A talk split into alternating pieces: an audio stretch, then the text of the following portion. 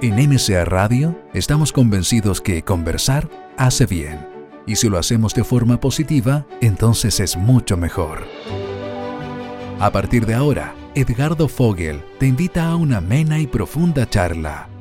Esto es Conversando en Positivo, un momento de luz para compartir experiencias de vida por MCA Radio, resonando con el alma. Muy buenas tardes, queridas amigas y amigos de Conversando en Positivo. Un gran abrazo, muy feliz aquí de iniciar una, una nueva conversación en nuestra nueva plataforma MCA Televisión y MCA Radio. Así que muy, muy, muy felices. Les recuerdo eh, que estamos en Facebook, en Twitter, tenemos el canal YouTube, MCA Televisión, MCA Canal. Así que bienvenidos todos y muchas gracias por... Eh, por estar eh, apoyándonos, aportándonos con comentarios, lo que ustedes quieran, bienvenidos. También estamos en mca.exhibits.cl. Y no se olviden que ya queda poco para MCA Festival 2017, el día 8, 9 y 10 de septiembre en la estación Mapocho.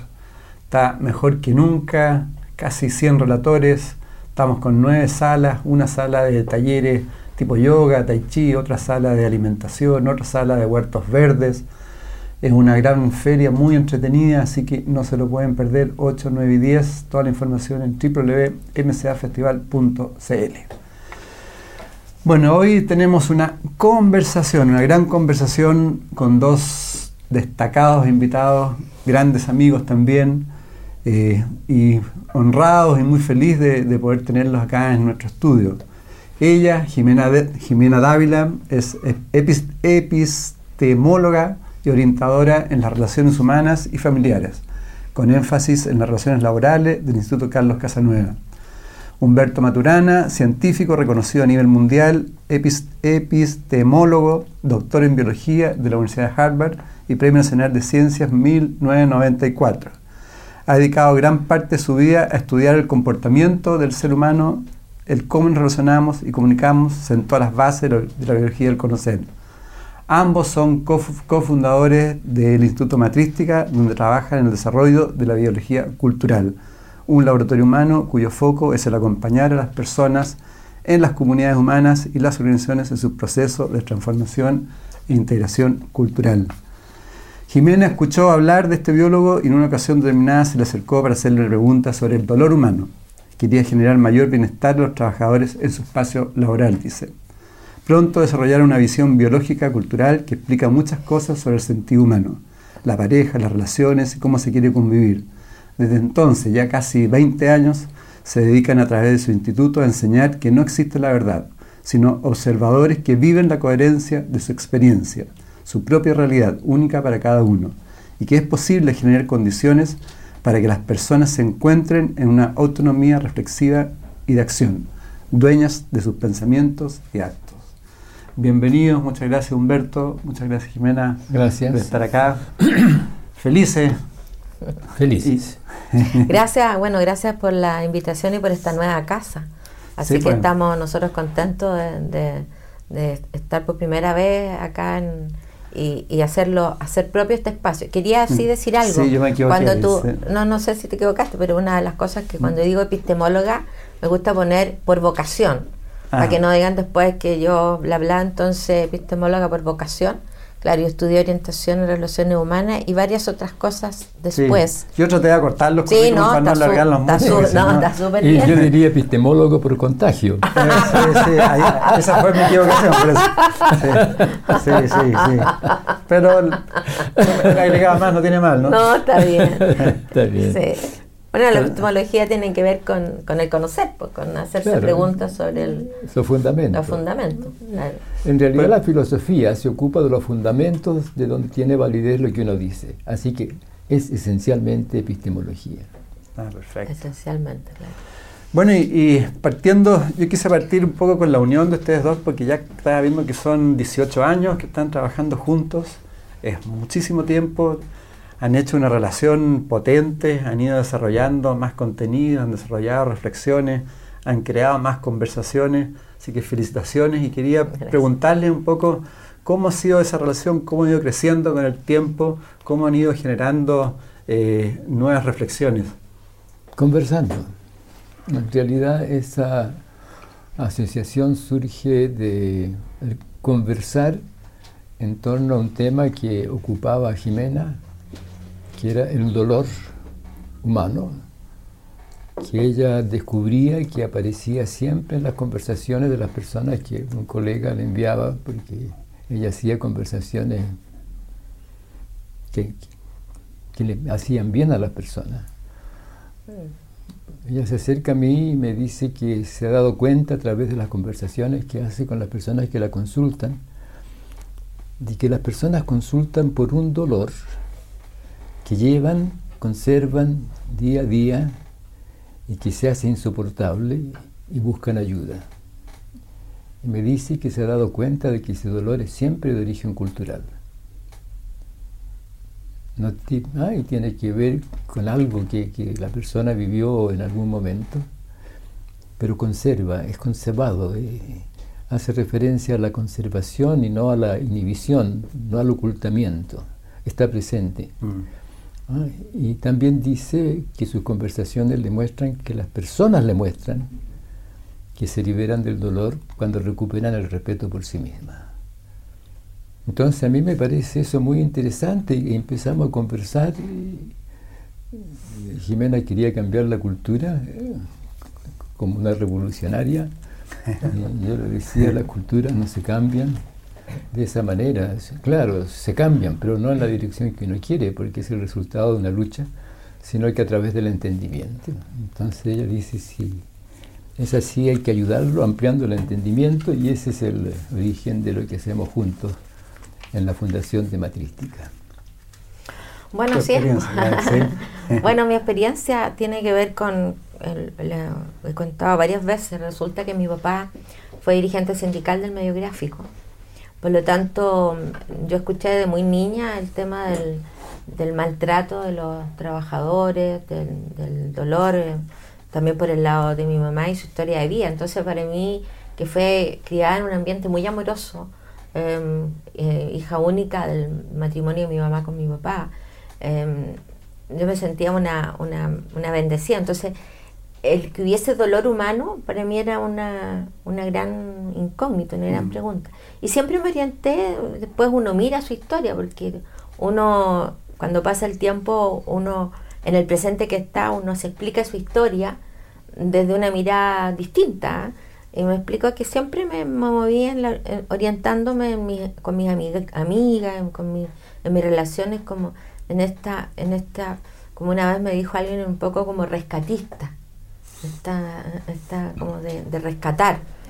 Y eso tiene que ver con, que para mí, la, y después yo tuve que, yo viví en mi vida un dolor súper grande, em, que fue con mi separación, mi primera separación el año 88 eh, y eso me, me, me, me, tambaleó a mí, a mí ya viviendo el dolor, después otra situación de dolor también, que yo dije, bueno, una cosa es el dolor que, que uno distingue en otros, y otra cosa es el dolor que uno vive, cómo, cómo te cambia el, mundo, cómo te mm. cambia el, el, vivir.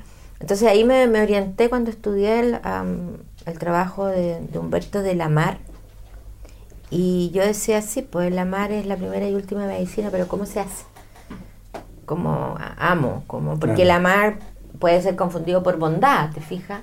Eh, soy bondadoso y te amo mucho y te regalo cosas, y te, pero el amar no, no era eso, entonces me orienté y me di cuenta que, que, que el trabajo de lo que yo llamé después el comercial liberador es fundamentalmente un espacio amoroso, un espacio de conversación, de escucha amplia, de una sensorialidad expandida al otro, donde yo no ayudo a nadie, porque uno no ayuda a otro.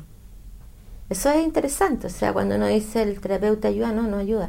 Gatilla un proceso determinado en el que escucha, o sea, si la persona está abierta y, está dispuesta a, a, cambiar algo de su modo de vida, porque miró que le causa dolor, porque se dio cuenta, reflexionó, está todo abierto para que esa persona encuentre desde sí los mecanismos que le permita cambiar su modo de vida. Entonces, eso de entender que uno no ayuda a otro es fantástico porque te libera de la tecnicidad que, tendría, o de lo técnico en la conversación para parecer lo humano. Acompaña, como un acompañante. Un acompañante y a la vez un amoroso también en el sentido de marcar ciertos bordes. O sea, yo muchas veces he dicho, si usted ha venido a conversar conmigo dos o tres veces y, no hay cambios en su comportamiento, en su modo de vivir, entonces podemos seguir conversando, pero ¿de qué sirve? claro. Ah.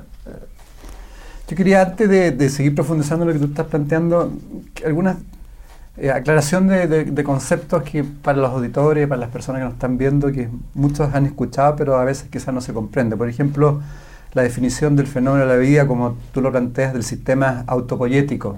¿Qué, significa? ¿Qué significa en profundidad? Significa hacerse cargo de mirar cómo estamos hechos los seres vivos.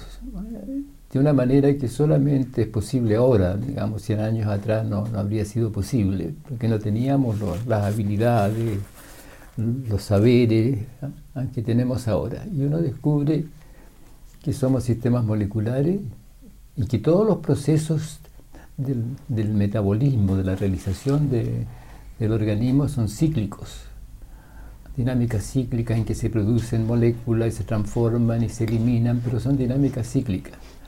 Y si uno se detiene a mirar eso, se da cuenta de que el organismo es todo un, entrelazamiento de dinámicas cíclicas en el cual el resultado no son moléculas, sino que es ese mismo entrelazamiento de dinámica cíclica en un flujo de energía, de moléculas que entran y salen, pero se conserva esa red ¿eh? que, que, es el ser vivo mínimo como una bacteria o ahora mucho más grande cada célula, ¿ah? tiene esas características. Así que, pero en algún momento de los últimos 10 años, 15 años, 20 años exactamente, no me acuerdo cuándo, cuando Jimena me dice, pero Humberto, la gente está usando la palabra autopoiesis como claro, autoorganización. Ah, falta algo. Y ahí decimos, claro, falta algo que cuando la propuse estaba supuesto ahí, que son las moléculas, pero hay que decirlo, somos sistemas autopoyéticos moleculares. Y curiosamente el espacio molecular es el único espacio en el cual se puede dar eso, de que los elementos interactúen unos con otros y produzcan elementos de la misma clase. Así que los seres vivos somos sistemas autopoyéticos moleculares, redes de producciones moleculares cerradas sobre sí mismas, que se producen a sí mismas, que están abiertas al flujo de moléculas y de energía a través de ellas. Es interesante mm. especificar mm. eso que está diciendo el doc, porque los sistemas sociales no son sistemas autopoyéticos. O sea, un sistema social está compuesto por personas, que, mm. que en sí, como seres vivos, son sistemas autopoyéticos moleculares. Pero un sistema social no es un sistema autopoyético. Entonces es interesante hacer esa, esa distinción, porque em, la confusión eh, o la tragedia epistemológica que se producen desde, desde poner un concepto en un dominio que no corresponde eh, de acuerdo al autor, porque... Claro, lógico, tú eres el creador. Ah, cuando, eh, digamos, el gran pensador con respecto a que lo social pudiera ser un sistema autopoyético es Luhmann. Luhmann propone que los sistemas sociales son sistemas autopoyéticos de comunicaciones. Ah, y eso exigiría, y esa era su idea, de que las comunicaciones interactúan entre sí y producen comunicaciones, asimilaba a las moléculas. Pero no pasa así, porque las comunicaciones no son entidades que interactúan. Las personas interactúan, se coordinan y hacen cosas, y un observador dice se comunican o no se comunican. Y yo le pregunté a, a Luhmann por qué deja al ser humano afuera con este énfasis de la comunicación dice, porque los seres humanos son impredecibles y yo quiero hacer una teoría social predictiva. Pero lo, interesante que señalaba Jimena es que en el momento en que yo confundo el uso de las palabras, colapso dominio. y niego cosas. Si yo digo que los sistemas sociales son sistemas autopoyéticos, niego lo social, que es una cosa radicalmente distinta, es un modo de convivir. ¿Ah? Entonces, primero no lo son, pero si creo que lo son, entonces estoy negando lo social y mi mirada se va en una dirección inadecuada. Los sistemas sociales son sistemas sociales. Y los sistemas autopoyéticos moleculares son sistemas autopoyéticos moleculares, que es el vivir. El vivir mismo es la continua realización de la autopoiesis molecular del organismo. Y, lo potente en esto, que era lo que decía Luman también, es que sí, pues, los sistemas sociales son impredecibles, porque los, los seres humanos somos impredecibles. Entonces el tema no es la predicción, sino que es la dinámica relacional que, se puede establecer. Exactamente. Ah, pero interesante ese punto porque si uno busca un sistema predecible, tiene que encontrarse con elementos que pueden realizarlo, pero los seres humanos reflexionan. Y eso va a tener que ver con nuestro presente, reflexionan. ¿Me gusta lo que estoy haciendo o no me gusta lo que estoy haciendo, por? Claro, porque si yo quiero un, sistema social predecible, quiero controlarlo. Exactamente, claro. Entonces ahí nos vamos por otro, por otro por otra ruta, claro. Por otra ruta. Ahora, e, e, este concepto ha tenido como impacto en distintas áreas, ¿no? Claro, porque se ha usado como autoorganización, ah. que es otro concepto que tiene otra historia. Porque tendríamos que hablar de qué es la organización, qué es la estructura, todo eso para desentrañarlo. Pero los sistemas, los seres vivos somos sistemas autopoyéticos moleculares. Y el vivir es la continua realización de la autopoiesis molecular del organismo. Entendido. Ahora, otra cosa que ustedes plantean que ahora se, cada vez también se habla más que la realidad existe únicamente si la percibimos. Eh, y, también hay la importancia de, la intención. Nosotros, nosotros le ponemos la intención como, como observadores a lo que estamos observando. ¿Qué, qué pasa ahí? ¿Qué, porque también uno dice, la realidad existe únicamente si la percibimos. ¿Qué, qué, cómo, cómo, eso distorsiona al ser humano? Es que yo no sé si es decir que la realidad existe solo si la percibimos, porque en el momento de hablar de la realidad existe solo si la percibimos, estamos diciendo que hay una realidad. O sea, nuestra realidad. Claro, pero, pero es interesante porque aquí no es solo un mero juego de palabras, porque el viejo tema es el de la realidad. O sea, la búsqueda de la realidad, de la, de la verdad final. El problema semántico. claro, y un problema semántico que a, la, que a la vez es un problema relacional, nunca es puramente semántico, entendiendo el lenguaje como influir en coordinaciones de sentires, de haceres y de, mm. emociones. Por lo tanto, eh, si nosotros, y aquí está lo biológico, digamos, si nosotros en la experiencia misma no distinguimos entre ilusión y percepción, el sistema nervioso vive como válido lo que vive siempre en el momento de vivirlo eh, eso es interesante, o sea, ilusión. Yo vivo algo, percibo y lo vivo como válido en el momento de vivirlo. Y después lo comparo con otra experiencia y puedo decir aquello que vivieron una ilusión y esta es mi, percepción hoy día, digamos. Entonces, eso, eso nos pasa porque eso tiene que ver con nuestra estructura, nuestra hechura. Entonces, si yo la experiencia no distingo entre ilusión y percepción, ¿cómo puedo dar cuenta de una realidad? ¿Qué es la realidad? ¿Qué es lo real? Entonces es interesante porque se me desarma el tema de la realidad y me aparece el tema de las, vamos a ponerlo en estos muchas realidades. Mm. Entonces ahí, ahí aparece, el, por eso te, va cambiando el sustrato. Ah, no, no es mi verdad, es cómo escucho al otro. ¿Cuáles son los criterios de validez de donde el otro dice lo que dice? Porque siempre el otro dice un dominio que es válido, pero si yo tengo el concepto de que hay una realidad, una verdad, no escucho. Entonces, escuchar al otro, descubrir sus criterios de validez, eh, porque ese es el amar en el fondo. Amar es dejar que el otro surja como legítimo otro en la convivencia con uno, sin expectativas, sin exigencia. Y una vez que aparece, yo puedo decir si el mundo que trae la mano me gusta, podemos seguir juntos, si no, si es tóxico, si no lo quiero, si no lo comparto, nos podemos separar. Mm. Pues porque la mano es cualquier cosa. Entonces aquí se van uniendo, es como una gran masa madre donde vamos uniendo lo que no son meros conceptos, sino que son dinámicas relacionales. No, es cierto lo que dice. Ahora, ¿cómo? Porque si uno ve, por ejemplo, eh, Chile hoy día, eh, tuvimos elecciones, la gente se engancha y pelea por, eh, por su propia visión y se pone determinista con esa visión y descalifica al otro. ¿Cómo podemos ir cambiando y, darnos cuenta de lo que tú dices, que no somos solamente esa pura visión? Bueno, conversando al respecto, nosotros diríamos, la pregunta primera es, ¿queremos o no queremos convivir? Por si queremos convivir, entonces quiere decir que nos escuchamos para hacer algo juntos. Porque sin duda, cada uno En la medida en que no sabemos si lo que estamos viviendo ahora lo vamos a descalificar después como una ilusión o lo vamos a validar como una percepción, no lo sabemos, quiere decir que no le podemos exigir al otro que piense igual que nosotros. Tenemos que conversar y en ese conversar surgirá algo que queremos hacer juntos. La convivencia, lo que quiera, lo que quiera que fuese. Así que nuestro problema no es la realidad. Podemos dejar de lado el tema de la realidad. Mm. Es lo que hacemos. Fíjate tú que para cada vez que te preguntan si sabes algo y tú dices sí, te preguntan cómo lo sabes. Y tú contestas con un hacer. ¿Mm? ¿Qué estamos haciendo en nuestra convivencia? Ese viene a ser el tema. ¿Qué estamos escogiendo hacer en los distintos momentos? No, no el tema de la realidad. Si hablamos de la realidad, quiere decir que hay un, un referente trascendente. No podemos hablar de eso. Pero sí podemos hablar de lo que queremos hacer juntos. O no queremos hacer juntos. Claro, lógico, que también es válido.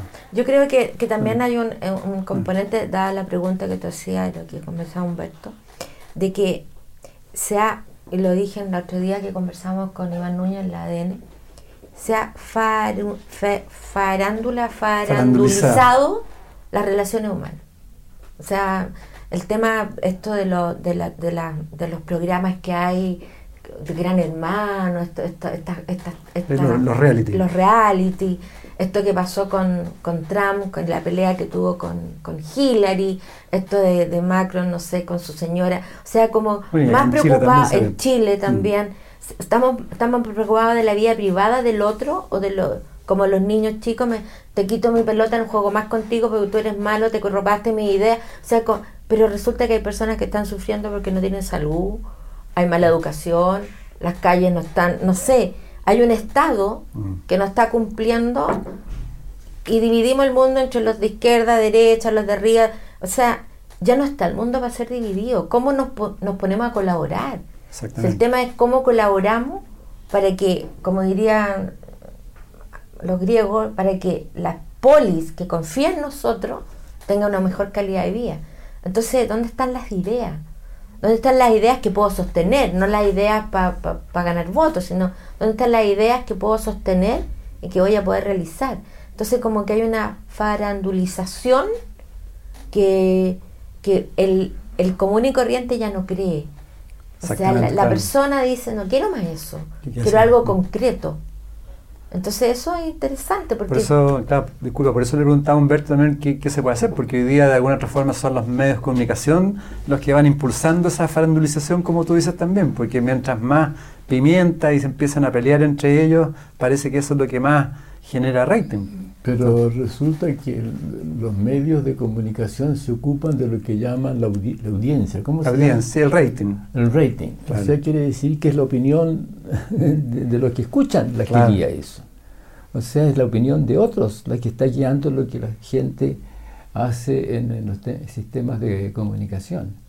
Entonces nuestra pregunta es, ¿cómo estamos pensando en nuestro vivir cotidiano de modo que aparece la Farandulización. Farandulización. yo con la otra palabra. En los, sistemas de comunicación. ¿Por, ¿Por, qué no somos serios y responsables? Haciéndonos cargo de que los mundos que vivimos los generamos nosotros. Pero aparentemente hay como una dicotomía. estamos con las palabras.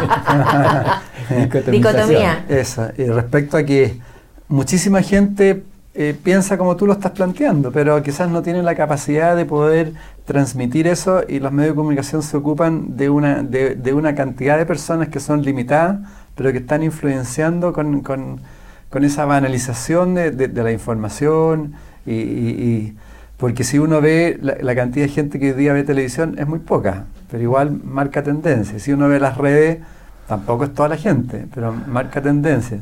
Entonces el punto es cómo poder eh, penetrar eh, uno como siendo ciudadano en, todo el sistema. Un poco lo hacen ustedes a través de matrística, que van, van introduciéndose las organizaciones y todo, ¿no? Claro, porque es capturar a todas esas personas que no ven televisión porque está mala, mm. sino que estas personas que, porque los seres humanos somos todos igualmente inteligentes.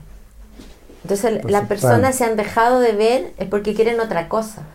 Si hubiese un canal que se atreviera a dar otra cosa, sería diferente. O sea, y, además las personas quieren a personas a quienes escuchar. Fíjate que es increíble, pero cuando vamos a hacer una conferencia, el doc va a hacer una conferencia, están llenos los pasillos, están llenos muchas pues, personas escuchando. O sea, esas personas, ¿por qué, ¿por qué quieren escuchar algo distinto? ¿Por qué quieren escuchar algo que, le, que les alimenta el, espíritu? Lógico. ¿Por qué quieren escuchar eso? Porque eso quieren las personas, pues, en su mayoría, digamos. Por eso que, bueno, por eso está MCA Canal también. Por eso está MCA Absolutamente. Claro, porque en el fondo queremos transformarlo en un medio alternativo más luminoso, donde se entregue información constructiva, aportadora y reflexiva, tal como ustedes planteaban.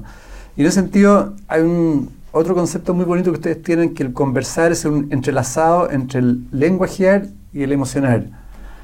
¿Pueden profundizar un poco qué significa el conversar? La palabra conversar viene del latín. Significa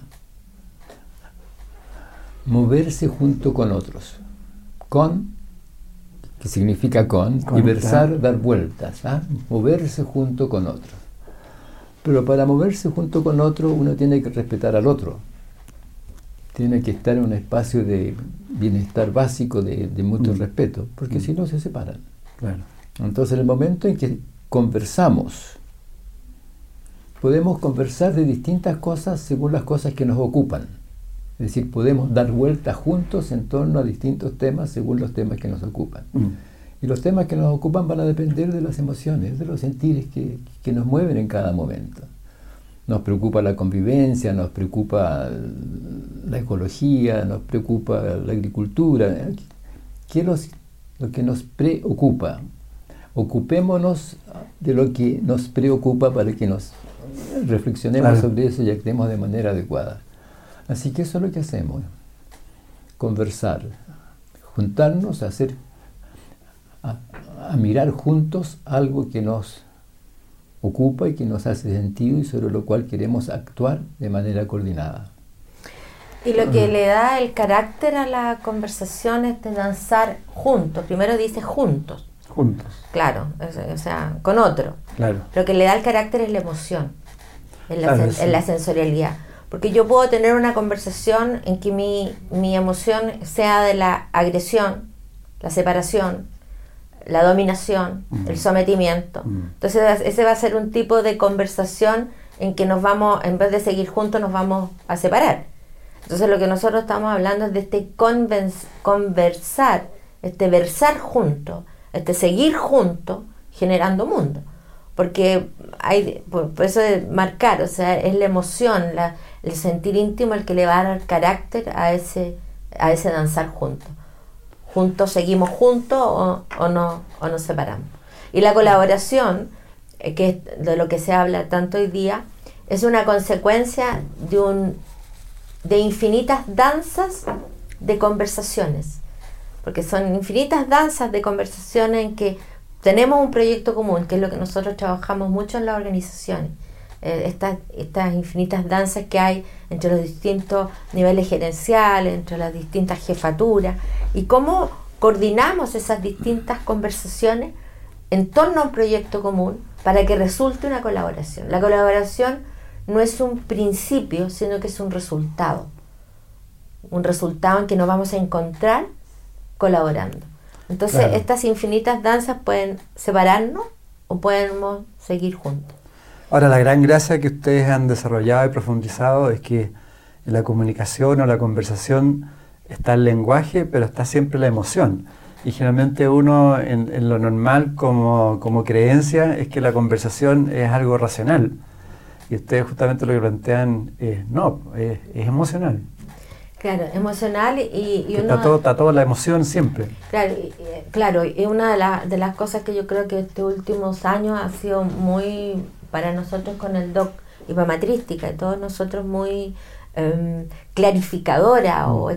o, nos ha expandido más el entendimiento, esto que, que yo le, conversé con Humberto por varios años, ¿ah? porque todas las ideas que salen no es de la noche a la mañana, aquí se, requieren, se requieren conversaciones, conversaciones y, testarudeces, como dice. Ambos somos testarudos.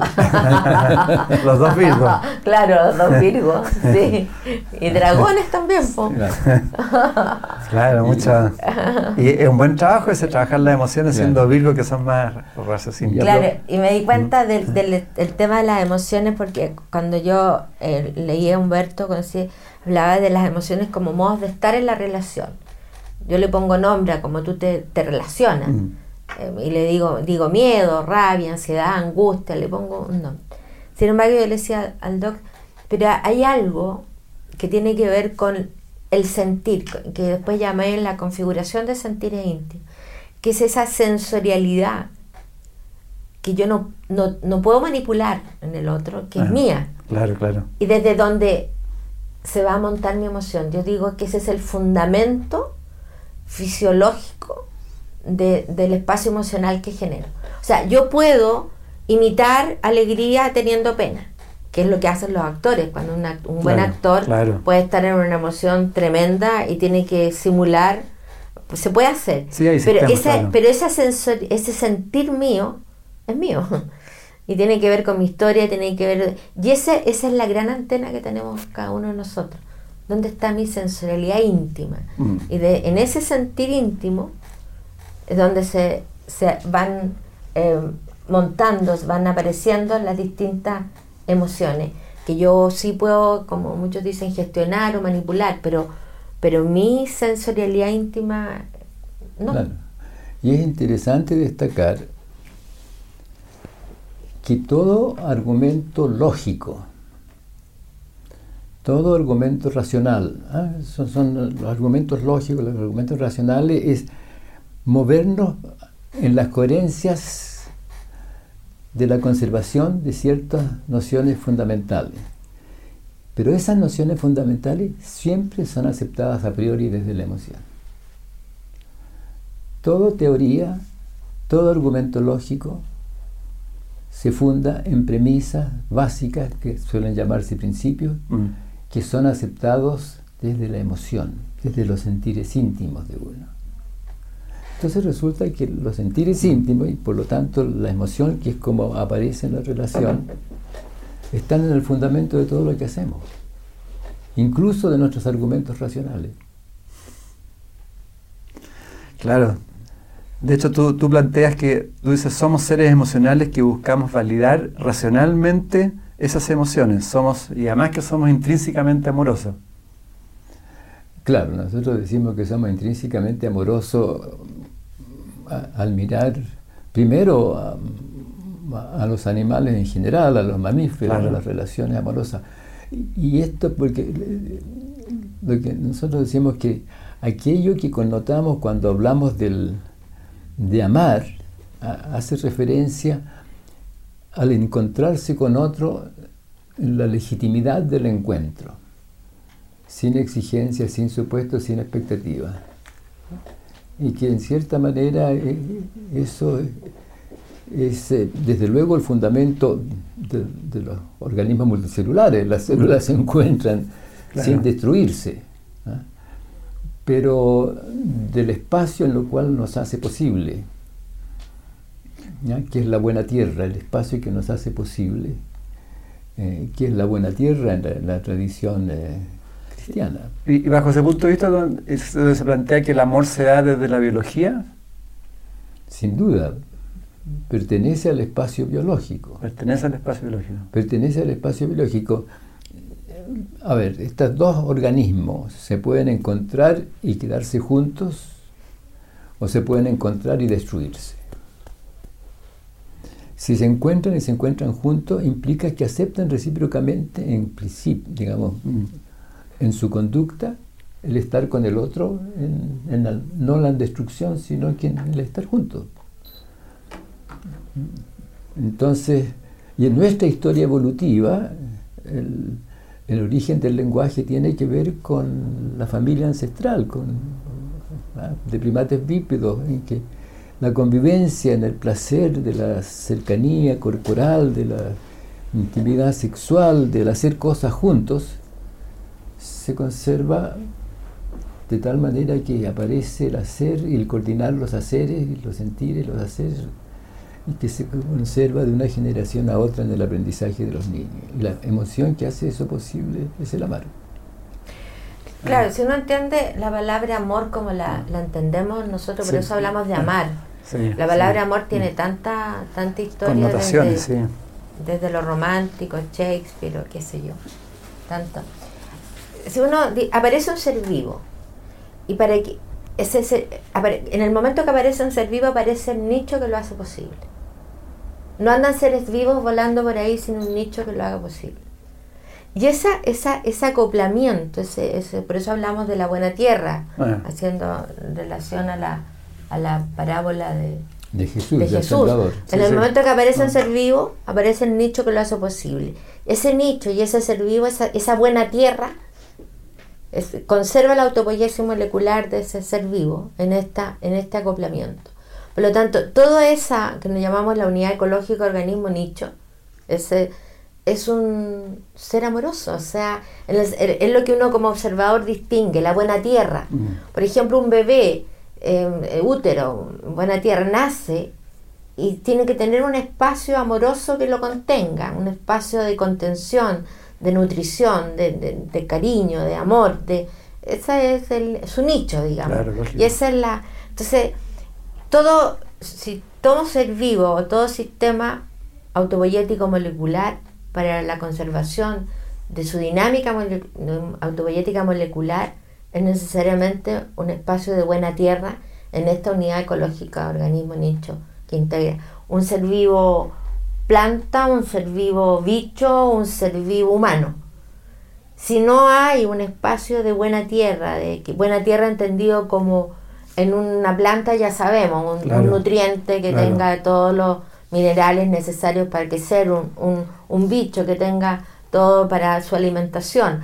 Un ser, ser vivo, un ser vivo humano necesita no solo de alimentación eh, de, nutrientes, sino que también la alimentación del alma, esa alimentación amorosa, ese, es, porque la, la, cuando hablamos de mamá, esta buena tierra mamá o la mamicidad, que la puede hacer tanto el hombre como la mujer, es esa buena tierra de contener, de, nutrir, de, de, como la Pachamama, digamos.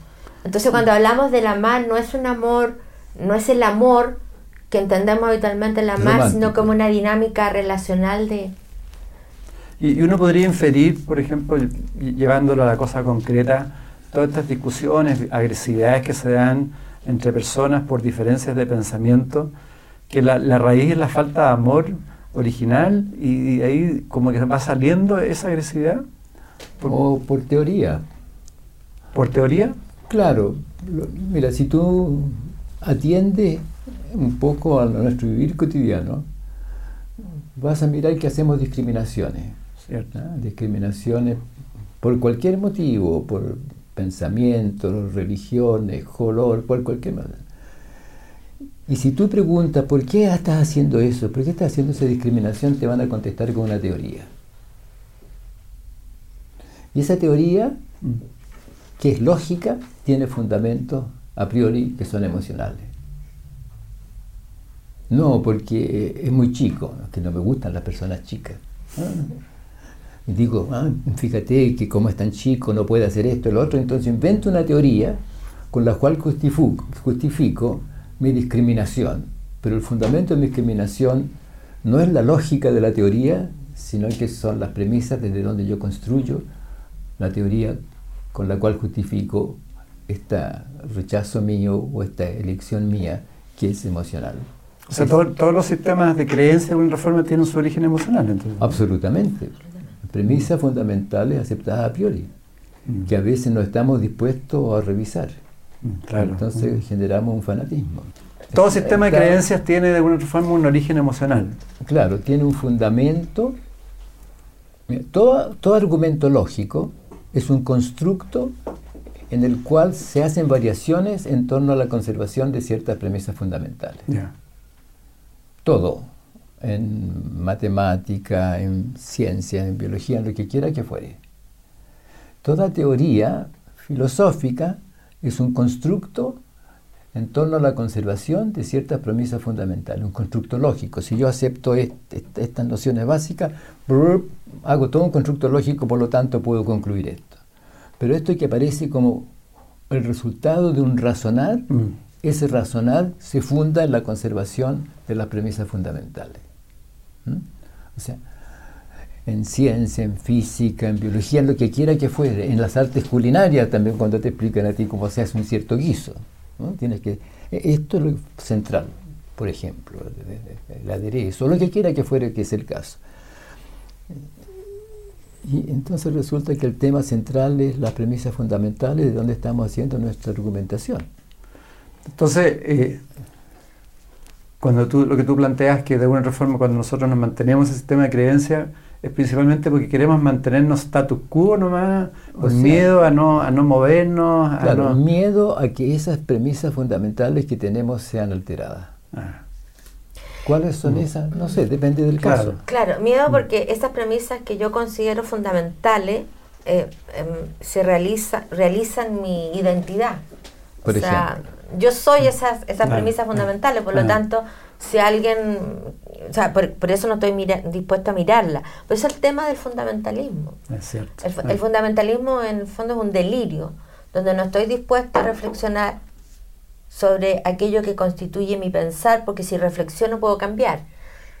Entonces, por lo tanto, el tema más, el, tema de las teorías va, a depender qué teorías también. Claro, no, pero en cualquier teoría. ahora, el que me transforma en fundamentalista en torno a esa teoría. A eso me refiero. Claro, pero toda teoría, toda, búscala en cualquier parte. Busca un trabajo científico, en la introducción te dice, tales y tales condiciones son el fundamento para lo que viene después. Ahora, mm. si estos son los fundamentos, entonces bla, bla, y deduzco todo lo demás. Claro. No está mal. Eso nos permite hacer todo lo que hacemos. Eso es lo que quería destacar, para que no crean que, estamos tirando abajo la, teoría, digamos. Claro, el problema es el apego a las premisas fundamentales. Exactamente. Y de ahí, de ahí, de alguna forma, también es la observación que uno le puede hacer a la, ciencia o a los científicos, ¿no? Que de alguna forma también se quedan como apegados a ciertas formas, a, ciertas creencias. A veces pasa eso, pero el arte de ser científico está en estar dispuesto a revisar siempre las premisas fundamentales desde donde uno dice lo que dice o hace lo que hace. El arte. El arte. Es que ese es el tema, porque se le achacan mm. muchas cosas a la ciencia y resulta que, detrás de la ciencia hay un científico que aceptó esas premisas fundamentales. Por eso hay un arte, como dice el doc, que es el escoger y el estar dispuesto a revisarla. Eh, Por eso es, el, ese es el punto, claro. no es sacrificar la ciencia, sino que el científico esté dispuesto a De, hecho, ustedes los critican bastante de vez en cuando, porque dicen, no, Humberto Maturán, Jiménez ya no es lo mismo de antes. Porque ahora, qué sé yo, por ejemplo, el tema del cáncer, hubo, otro, hubo otras reflexiones que ya no son las mismas reflexiones de antes. Entonces, ah, no sabíamos. Sí, no, sí aparecen de repente en redes cosas que ya, ya no es lo mismo, que ya eh, se fue al New Age o cualquier cosa. ah, porque está pensando que hay premisas fundamentales que tienen que ver con lo que él llama el New Age. cierto, ah, cierto. Pero resulta que si nos pregunta a nosotros, nosotros no solamente estamos dispuestos a revisar las premisas fundamentales, sino que somos científicos, operamos con un cierto criterio de validez que exige que estemos dispuestos a revisar las premisas fundamentales.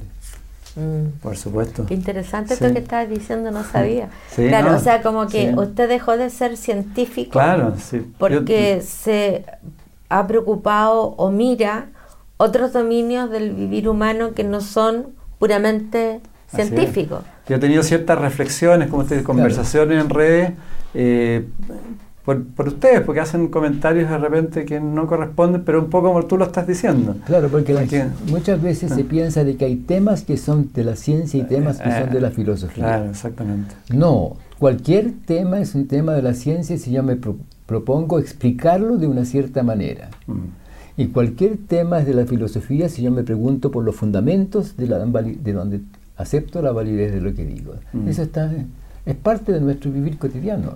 no, son, no son estancos de pensar, nuestro pensar no es un conjunto de, eh, no es un mosaico de ideas. bueno, y que eso también tiene que ver con, esa mente dual que muchas veces tenemos, que siempre tenemos que estar viendo el blanco o el negro, no, no, no, no puede haber matices, no puede haber combinaciones. cuando hablemos un poquitito de los temas del presente nos vamos a dar cuenta que lo central de del ser humano es que podemos reflexionar. Mm. Y ahí es donde van a aparecer todas estas miradas a las cuales tú haces referencia en esta Ahora, respecto a eso mismo, tú planteas, los dos plantean, eh, el conflicto emocional siempre trae aparejado una desarmonía del cuerpo. El cáncer es una desarmonía en los procesos de reproducción celular que requieren ciertas condiciones genéticas para que pasen más fácilmente de una manera u otra. Pero eso depende del vivir de ese ser. Eh, mucha gente, bueno, de ciencia invalida las emociones porque piensan que son una cosa superficial, pero son expresiones del modo en cómo se relacionan los organismos. La ciencia no es un modo particular, la ciencia es un modo para reflexionar y explicar nuestro vivir. Sí, eso digo yo. Claro. Lo sostengo. claro, a propósito del, tema, del famoso tema del cáncer y que el, cáncer eh, no es solamente un tema físico, sino tiene, también tiene que ver con las emociones y con nuestro sistema global en general. Claro, estaba pensando en este momento, si pensamos en una familia, ya papá, mamá, hijo, abuela, todo un conjunto de personas que conviven. Y cada uno de estos participantes eh, tiene su, modo particular, sus preferencias, pero se armonizan, llevan N años viviendo juntos. Pero en este proceso de pronto aparece un novio o una novia ¿Ah? que entra eso. Entra el sistema ahí. Entonces se distorsiona todo. Hasta el momento en que esta persona no, no es que se armonice con las costumbres de la familia. Entonces se recupera la armonía de la familia. No es que la persona pierda su identidad, sino que se armoniza. Pero cada vez que entran moléculas o que se producen por circunstancias, o nace un bebé, ya está nace un bebé, ese, bebé es un ser completamente nuevo para la familia. Y resulta que toda la familia se, transforma en torno a, este bebé. Ah, eso pasa con el organismo, con las moléculas Exactamente, claro. que se están produciendo continuamente y de pronto aparece una molécula que, es rara y, y toda la cosa se distorsiona o se mete una molécula que es rara y todo se distorsiona, se desarmoniza, y dependiendo de cómo se resuelva eso en la dinámica interna de la, del organismo, se recuperará o no se recuperará la armonía. O sea, hay que tener, eh, yo siento que hay que tener mucho cuidado con estos temas. Claro, porque no, porque no malinterpretar, o sea, si uno está viviendo y tiene una familia, tiene un hijo que tiene cáncer, o sea, estoy en una sensibilidad y en un dolor tan grande que voy a escuchar de dónde voy a escuchar. Ah, Entonces, por lo tanto, es multisistémico el tema. O sea, hay que ampliar la mirada porque es fácil hablar sin la guitarra. Entonces, resulta que uno dice que, yo sí, cualquier ser vivo y cualquier ser humano que vive en una armonía en esta unidad ecológica organismo nicho, eh, en una armonía relacional, emocional, con va a tener menos probabilidades de enfermarse que otro que vive en un espacio de mucha agresión, de mucho maltrato, de mucha pena, de mucha rabia. Pero no podemos decir que es la familia la causante, por, por, eso hay que escuchar. Ahora sí, claro, las emociones, los sentires íntimos influyen en que se desarmonice mi fisiología, claro pero va a tener que ver cómo uno lo dice, de dónde uno lo dice, porque, porque uno no, yo no, ni siquiera me imagino una familia que tiene un, pariente, un hijo, alguien que tiene cáncer, cómo va a escuchar las cosas de fuera. Entonces, sí, las emociones, si uno vive en armonía, en un espacio emocional de respeto, de escucharnos, se va a desarmonizar menos que en un espacio emocional donde haya agresión. Pero eso no significa que la única causal sea el tema, el tema. Pero sí hay, un tema, hay un tema más de fondo y que ustedes también lo trabajan, que es la Amar Educa, ¿no? Claro. Que tiene que ver también, si creamos un espacio que acoge, escucha, en el cual decidimos la verdad, decimos la verdad y contestamos las preguntas, nos damos tiempo para estar allí con el niño o niña, ese niño se transformará en una persona reflexiva, seria, responsable, que va a acoger desde Claro, porque los niños quieren adultos que les expliquen el mundo que viven. Por eso preguntan. Por eso el niño, la gran maravilla que tiene desde chiquito es que pregunta. ¿Cómo es que yo nací? Papá, ¿por qué pasa tal cosa? Papá, ¿por qué el niño pregunta? ¿Y por qué pregunta? Porque quiere conocer el mundo que vive. Entonces, si hay un adulto, el mundo adulto que está, no tiene tiempo, el mantra del no mm. tengo tiempo, entonces va a consultar a la televisión o va a consultar al, al iPad o va a consultar a las tecnologías. Entonces, el adulto en los primeros años, el, los que están con son fundamentales para la expansión de la creatividad y la inteligencia de ese niño o de esa, esa niña. Por eso los profesores no son, no son reemplazables todavía. Por eso es tan fundamental la tarea del profesor en la sala de clase.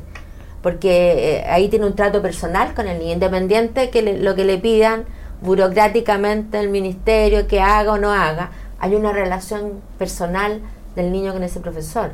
Entonces, claro, el niño, la niña necesita adultos que lo vean, que tengan presencia, que contesten sus preguntas, mm. que lo abracen, que le digan que lo quieren. Sí, es fundamental para esa sanidad emocional de ese niño a lo largo de su vida.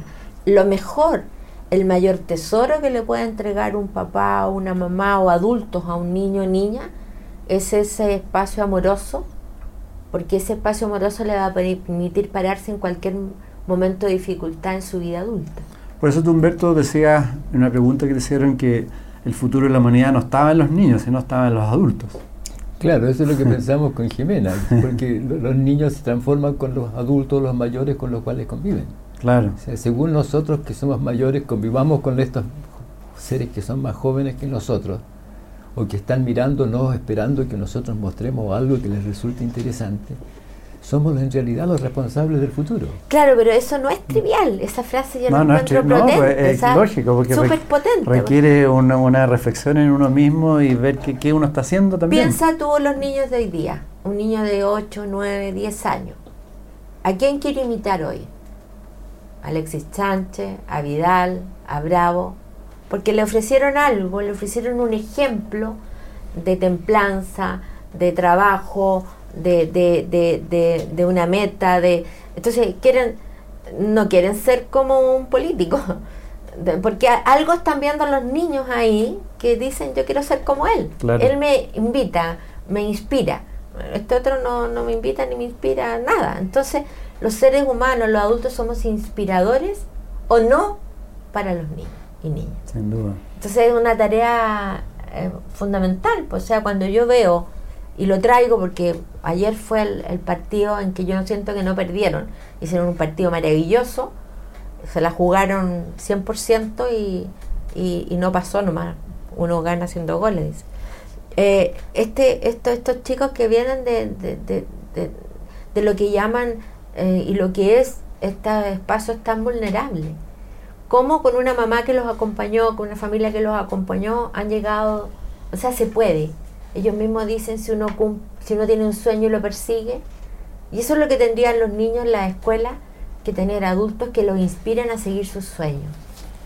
¿Y qué le podemos decir a las personas que nos están viendo, Humberto y Jimena, eh, de cómo pueden hacer la transformación en la convivencia con, su, con los menores?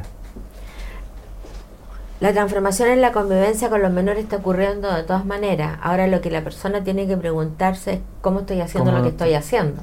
Porque está ocurriendo igual, los niños están creciendo de todos modos. Entonces la, la, la, la idea es, eh, bueno, yo ¿escucho a mi hijo y a mi hija o no lo escucho? ¿Cómo, ¿Cómo me doy el tiempo, el espacio para preocuparme, para ocuparme de sus intereses, de sus sueños, qué le gusta? Qué, música escucha, cómo el nombre de sus amigos, para interiorizarme de su mundo. Porque ahora con el tema de las redes, de los teléfonos, estamos más preocupados de, mandar WhatsApp este que de la relación con el otro. De hecho, en las propias casas se comunican mm. con WhatsApp. Claro, que todavía no es reemplazable por mucha inteligencia artificial que haya. Entonces, eh, fíjate que es barato, no es caro, es simple y es enriquecedor cuando un papá, una mamá, un adulto, un profesor se ocupa de ese niño de manera amorosa y lo escucha, para saber de él un poco más que aquello, lávate los dientes, anda a acostarte, comete la comida. Sino que ir más allá, a ver cuáles son realmente los sueños que ese niño o esa niña tenga. Humberto. sí, no, dime, no, preguntar algo? Que hay algo que no es reemplazable por ninguna tecnología. Podría eventualmente serlo, pero siempre hay un signo de interrogación del cual podemos hablar, y es la reflexión. Y la reflexión es el acto en el cual uno se detiene y mira dónde está y si está haciendo lo que está haciendo, le gusta o no le gusta, y puede escoger. ¿Ah? Nosotros hacemos un, bailecito cuando hacemos una conferencia sobre el tema. Ese tema es el central. No la cantidad de información, sino que qué hago yo con la información. ¿Qué es lo que quiero? ¿Hacia dónde quiero ir? ¿O con quién me quiero quedar? ¿Qué quiero conversar? ¿Cómo quiero que sea mi vivir? Digamos, de eso es lo que estamos hablando. Claro, porque uno, uno como mamá, bueno, este es un típico dicho que se dice, los hijos no vienen con manual de instrucciones, uno lo hace de la mejor manera que puede y siempre se va a equivocar, eso, eso hay que darlo por hecho, porque en alguna parte se equivoca uno. Pero si uno está entero, em, si uno está ahí, hay un adulto presente, ese niño va a tener todo lo que necesita para su, para su crecimiento y para su sanidad, como decía hace un rato, emocional. ¿Cómo eh, te están planteando de otra forma que se está perdiendo como el sentido? Eh, respecto a eso y también respecto a, un Chile que vive con la desconfianza, con la rabia, ¿qué, qué deberíamos hacer en el día a día respecto a eso? preguntarnos si queremos o no queremos convivir. Y si queremos convivir, tenemos que ser honestos, porque si no somos honestos vamos rápidamente a, a negar el deseo de la convivencia. Mm. Depende de nosotros. A mí me pasa algo con este tema de, yo creo que mientras más pone un tema uno, más, se va configurando. o sea, en Chile somos grises, en Chile estamos en la desconfianza, en Chile no creemos en los políticos, en Chile o sea, ¿en qué Chile estamos viviendo?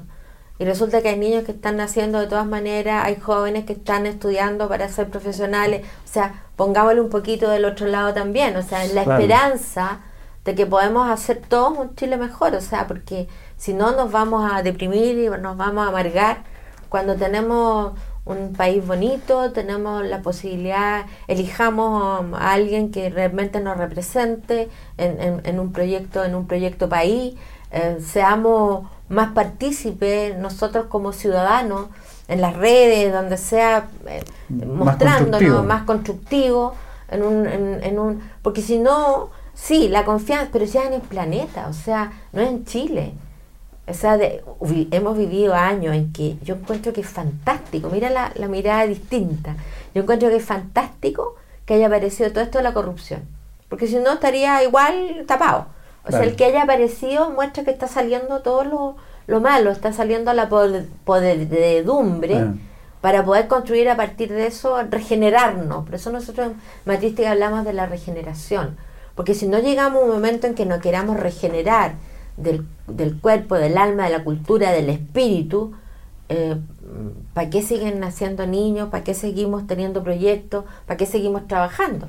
Entonces yo creo que hay un momento de, de que salió todo y, está, y va a salir más, a lo mejor cosas malas, para a partir de ahí regenerarnos y orientarnos a, un mundo mejor. Lo mismo que tú haces aquí teniendo este espacio en Exhibit, este espacio que vengan las personas a conversar, que vengan a, dar ideas, que vengan para, para ser mejores, o sea, para, tener una esperanza, un mundo mejor, porque si no... Toda la razón. Ahora, en, ustedes trabajan mucho con las organizaciones también. Entonces, el proceso de transformación en organizaciones tampoco sea solamente en la cosa teórica, la cosa técnica, ¿no? Está, está en el hacer, que un poco ustedes lo que ustedes están transmitiendo, porque en las organizaciones muchas se ha hablado teóricamente de la colaboración, del trabajo en equipo, el sentido en equipo, pero finalmente no pasa mucho porque es, como muy teórico, ¿no?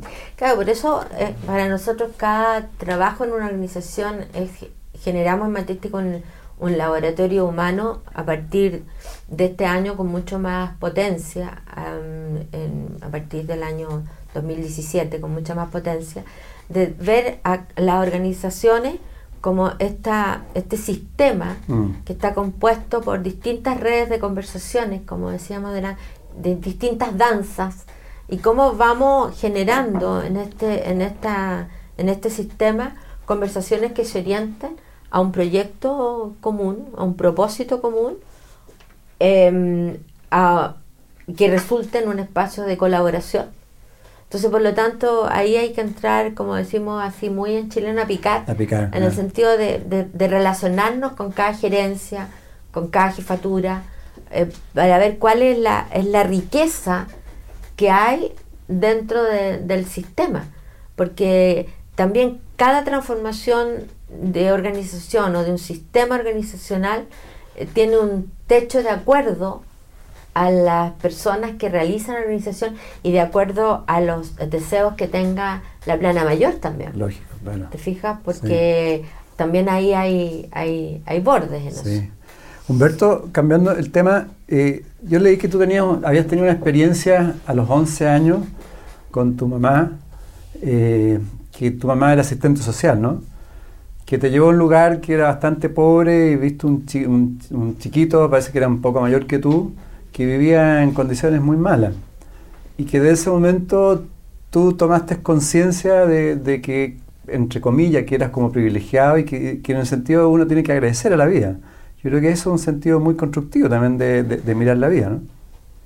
Sí, eso es cierto, eso me pasó y la descripción que tú haces es bastante adecuada, porque me di cuenta de que yo era responsable de lo que hacía, porque no, no tenía ninguna condición especial para tener el privilegio de tener acceso a una serie de cosas, colegio, comida, que ese otro niño posiblemente no, no tenía. Claro.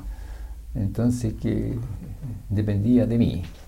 ¿ah? Y eso me centró a mí en la responsabilidad de que yo tenía que escoger lo que hacía en cada momento. ¿ah? Y eso fue eh, confirmado después en alguna conversación con la mamá que nos llamó a mi hermano y a mí, a propósito de que hacía algunos meses que había muerto la abuelita, y nos dijo, niños, el pecado no existe, las conductas no son buenas o malas en sí mismas, son oportunas o inoportunas, adecuadas o inadecuadas, según el momento y es responsabilidad de cada uno saber cuál es cuál en cada instante. Vayan a jugar. Ah, y- eso Te para mí, fue, fuego para mí fue central porque me dijo, entonces yo soy responsable de lo que hago, tengo que escoger. ¿ah? Y ese es el punto, pero fue también ocurrió en un momento bien importante. No, no ocurrió de un señor adulto que tiene 50 años y que es empresario, o que es militar, o que esto o lo otro, sino que el niño, de modo que eso guió su vivir. Y eso, de alguna manera, ha guiado mi vivir y las preguntas que me he hecho. Sí, de ahí, de ahí surge otra cosa que a mí me llama la atención, eh, que son las sincronías. Ustedes dicen que la sincronía es el fundamento de la coexistencia. Entonces, hay que confiar en la sincronía. ¿Cómo se origina esta sincronía? ¿Se, se da? ¿Esa, esa- esa es la magia de la vida? ¿Que se van No, dando estas sea, sincronías? esa es una explicación que uno se puede hacer, pero tú te vas encontrando con las circunstancias de tu vivir. Tú escoges. Ah, nosotros decimos, la ocasión no hace el ladrón, el ladrón hace a la ocasión. Mm. Porque uno escoge desde uno. Claro, escoge, pe- pero a veces se dan las intersecciones en la vida que... Por supuesto, pues uno no sabe, estamos Claro. viviendo un presente en el cual todo va apareciendo sin que nosotros sepamos qué es lo que va a aparecer. Cierto. Ah, Mm. Yo encuentro que son maravillosas las sincronías, Sí, po. porque uno dice esto fue sincrónico a posteriori. Sin embargo, para que aparezcan las sincronías, es- este como este este como calce con el otro, es- es- esa sincronía, mira, estaba pensando lo mismo. Oh, Claro. mira, no, no- ¿ah? esa tiene que ver con que esas dos personas están en el centro de sí mismas, en un espacio emocional de, de flow, fluir, de, de- de- de encontrarse en las circunstancias sin esfuerzo y van apareciendo estas sincronías cada vez más en la vida de uno cuando más liviano anda uno con uno mismo. ¿eh? Es bien curioso eso. Uno podría decir que también es como la frecuencia radio, que uno se conecta a cierta frecuencia y vibra en cierta frecuencia y se conecta con otra persona que está en la misma frecuencia. Bueno, a ver, si, entramos a explicar, podemos explicar, pero eh, eh, esas imágenes son, eh, son evocadoras.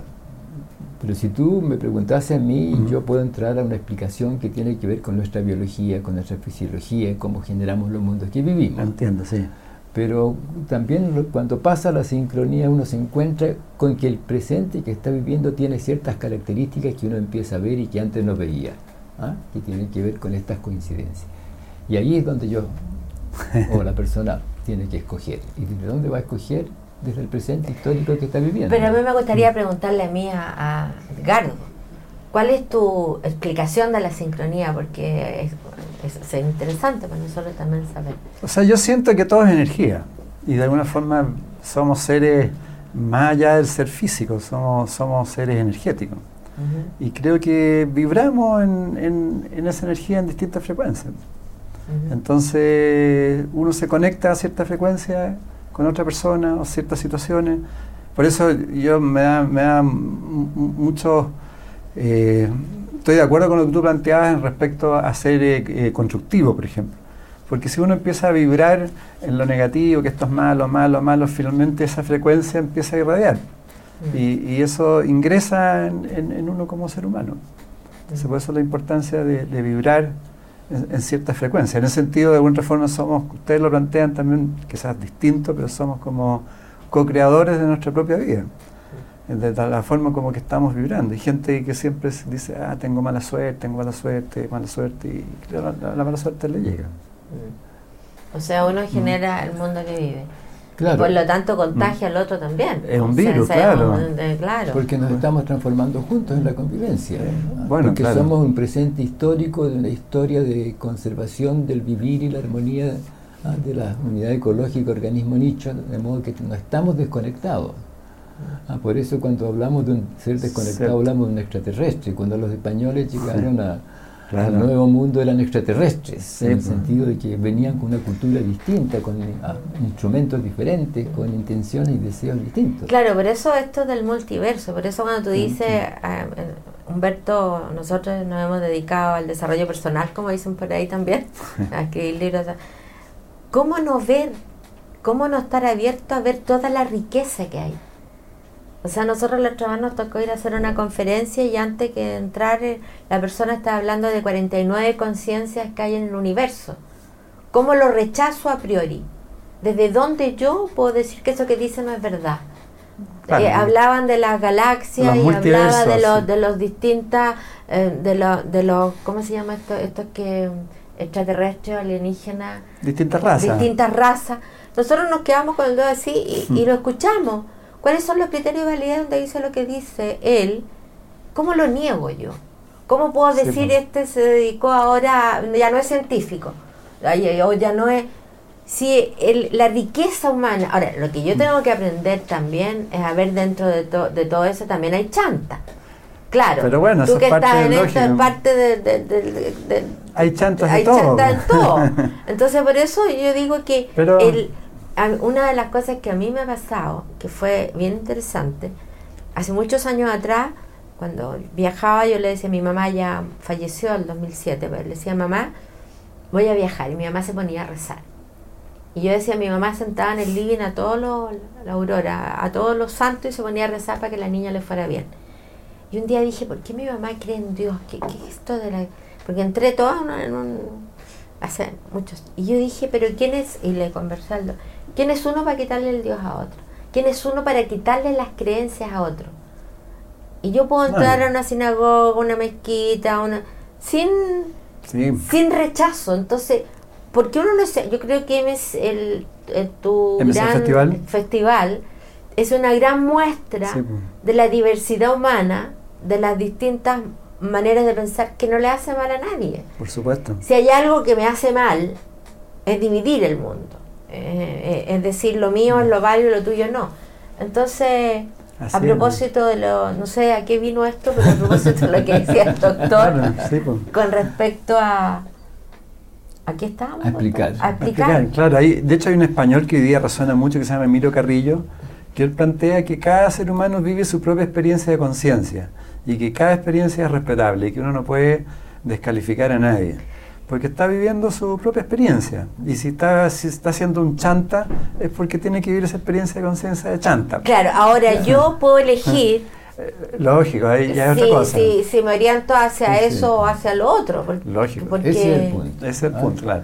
Y eso es lo que nosotros pensamos que no quisiéramos perder en nuestro devenir histórico. Mm. El que podamos escoger en un momento determinado si queremos hacer una cosa u otra y escoger si queremos el querer que queremos. Eso es lo que no queremos perder. Entonces cuando hablamos de, la tecnología, hacia dónde va la historia tecnológica, no queremos que vaya en la dirección en la cual eso lo perdemos. O sea, perder esta experiencia de decir, si quiero el querer que digo que quiero querer. De nuevo, a ver. ¿Quiero el querer que digo que quiero querer o no lo quiero? Esa es la mm. experiencia de libertad. Es decir, yo elijo el querer que digo que quiero querer. Mm. Yo quiero esto, sí, yo lo elijo. ¿Cuántas veces decimos que queremos y elegimos, pero en realidad no queremos?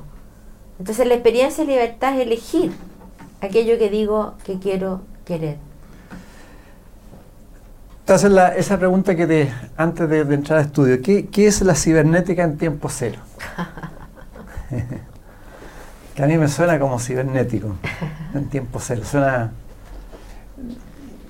Vivimos en un presente continuo cambiante. Correcto. Ninguno de nosotros ha mirado el reloj aquí. No, no, mejor algunos de ellos que están filmando, que están ocupados del reloj. ¿ah? Pero esencialmente nuestra conversación ha ocurrido en una hora.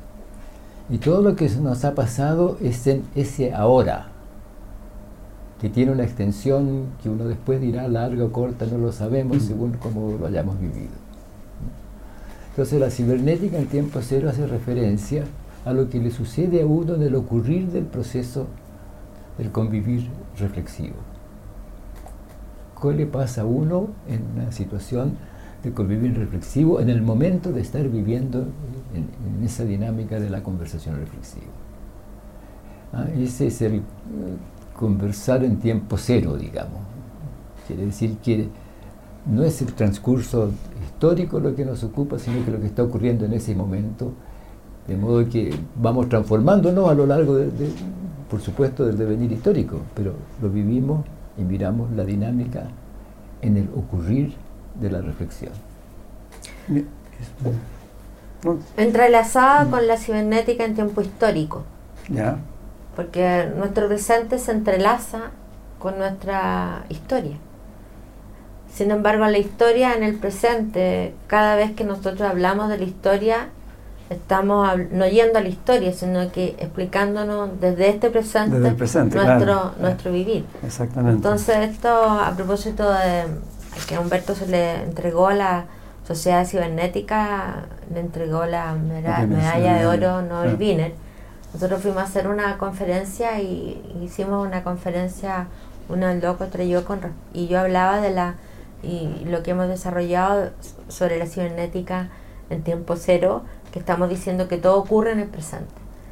No, nada ocurre ni mañana ni antes de ayer, no ocurre. Y eso es súper potente, porque hablamos de un futuro y el futuro no está en un modo de estar hoy día.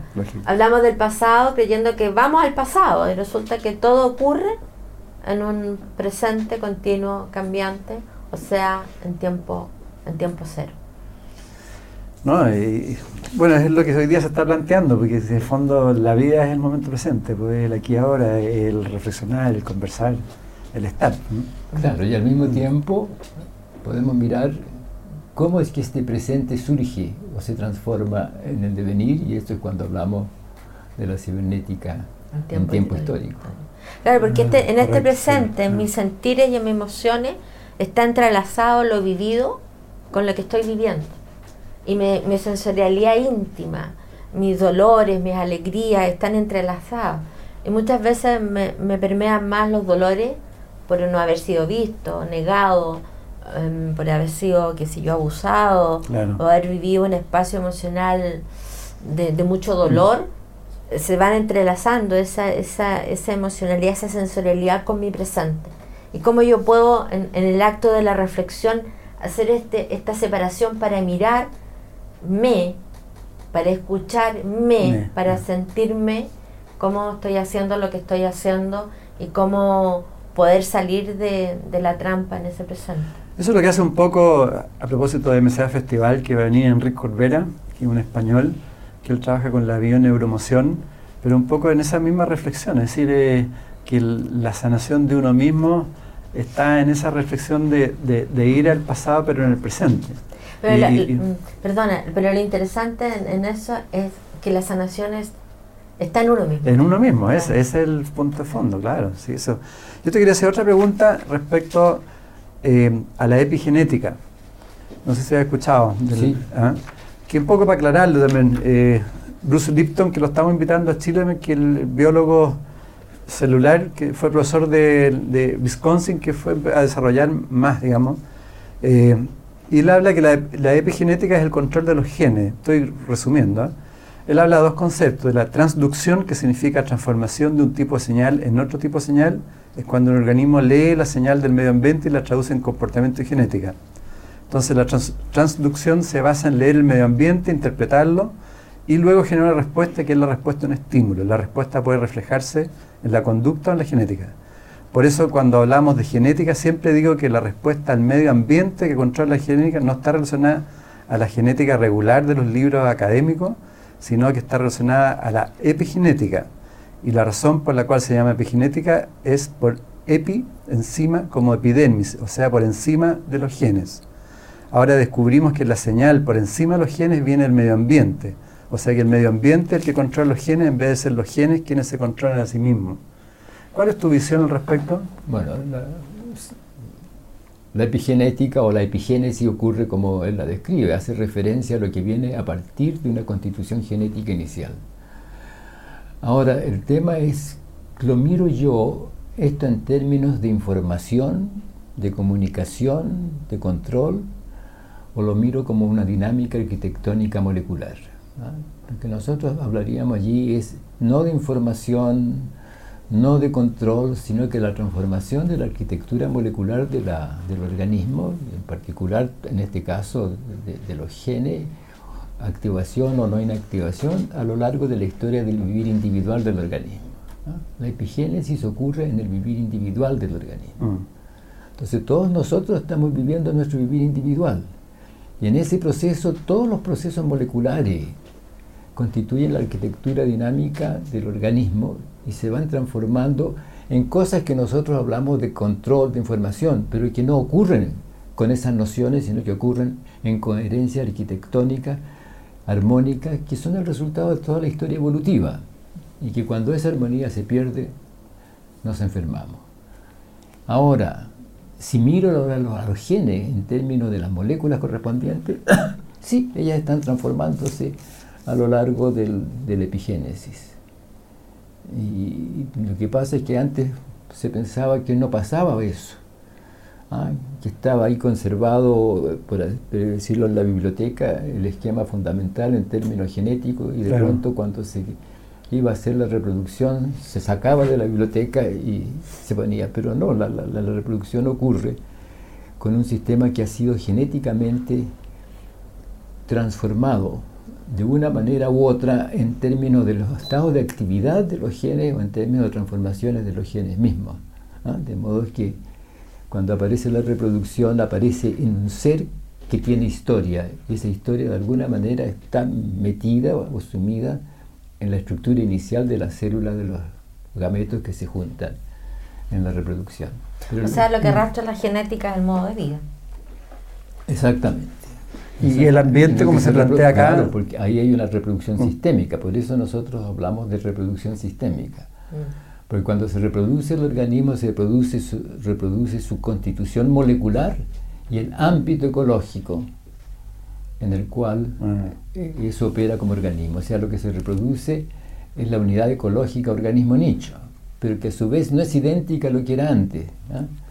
Pero no, el entorno, que es el nicho ecológico, no está amarrado a la dinámica genética, pero lo que se reproduce es la unidad ecológica organismo-nicho. Entonces hay que remirar eso de otra manera, mirándolo en términos de las arquitecturas moleculares y de que el fenómeno de reproducción es un fenómeno sistémico, no es un fenómeno genético, aunque los fenómenos genéticos están incluidos en la reproducción sistémica.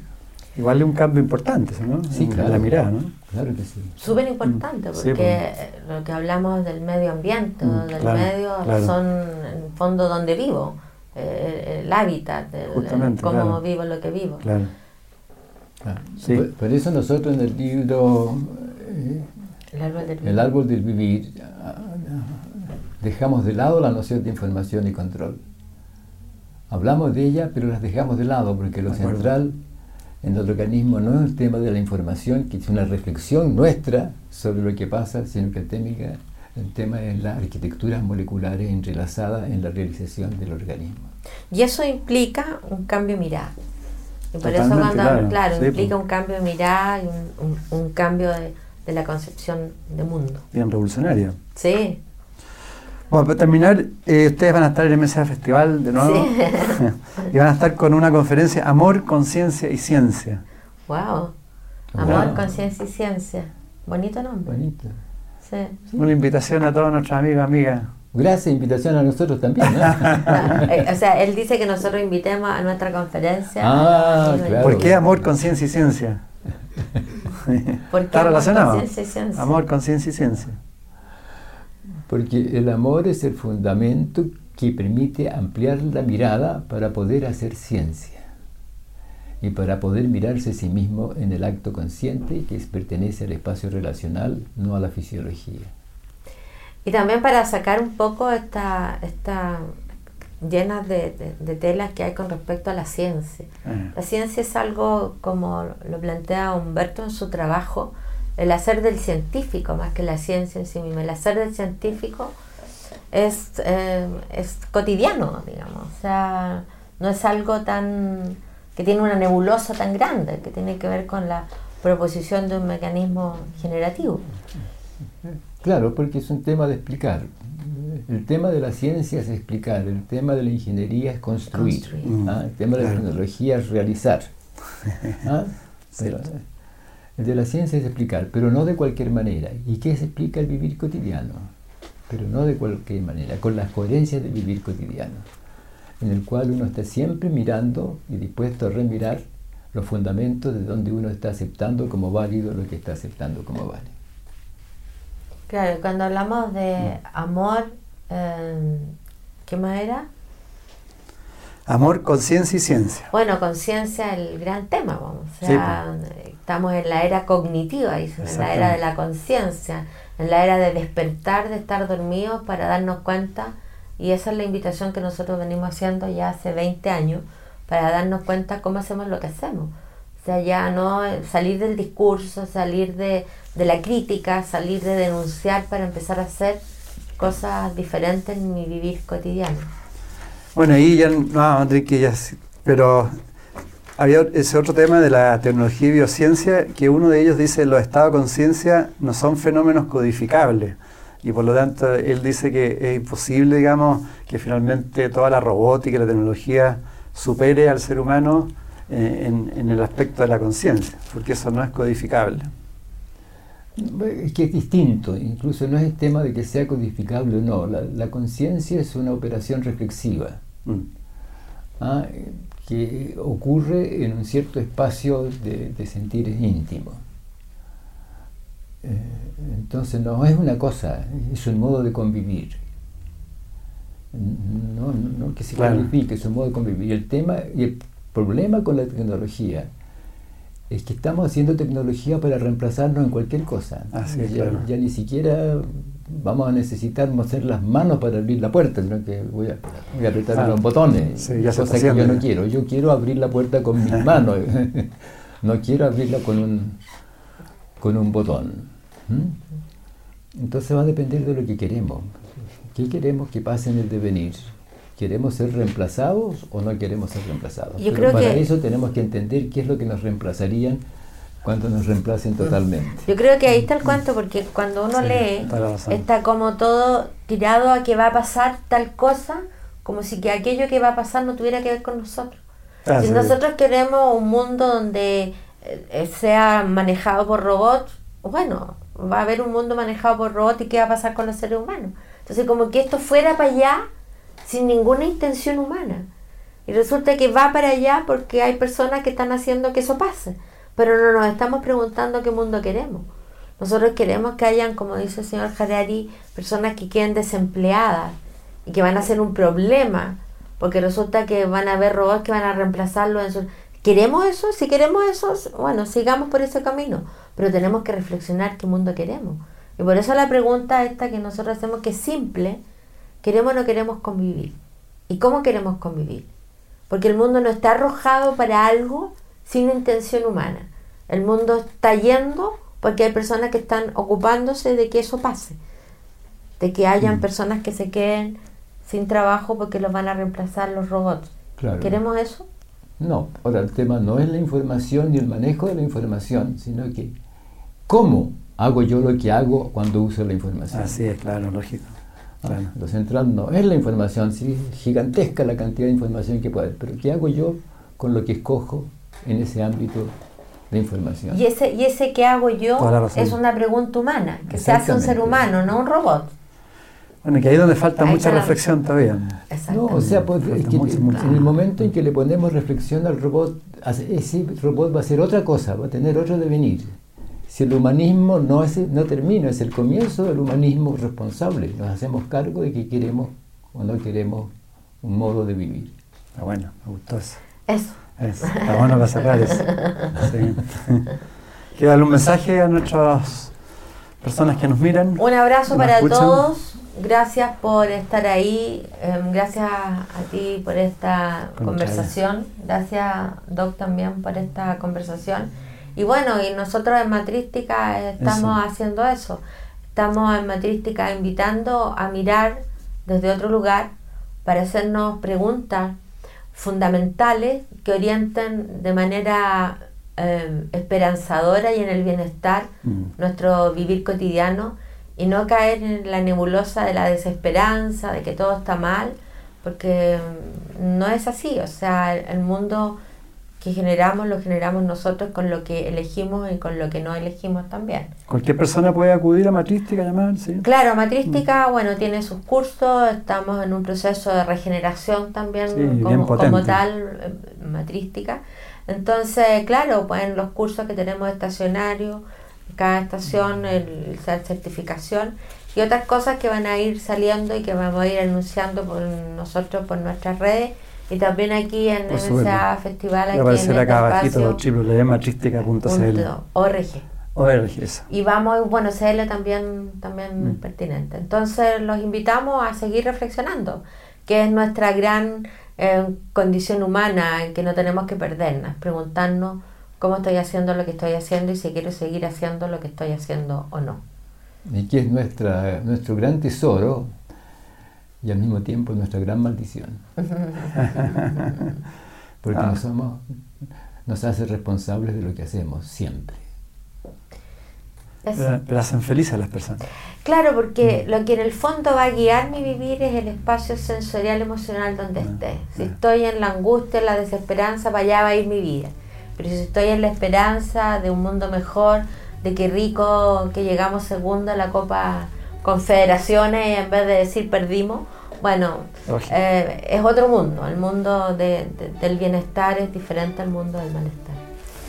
Gracias por... Muchas gracias, Jimenita. Gracias. Gracias. Humberto. Se Gracias. pasaron. Ujú. Y muchas gracias a todos ustedes por, eh, por escucharnos, por vernos. Gracias por- Y va- van a estar en MCA Festival con Amor, Conciencia y Ciencia, Jimena y Humberto. Así que nos vemos en una nueva oportunidad. Muchas gracias a todos. En MCA Radio estamos convencidos que conversar hace bien. Y si lo hacemos de forma positiva, entonces es mucho mejor. Edgardo Fogel te acompañó en una amena y profunda charla. Esto fue Conversando en Positivo, un momento de luz para compartir experiencias de vida por MCA Radio Resonando con el alma.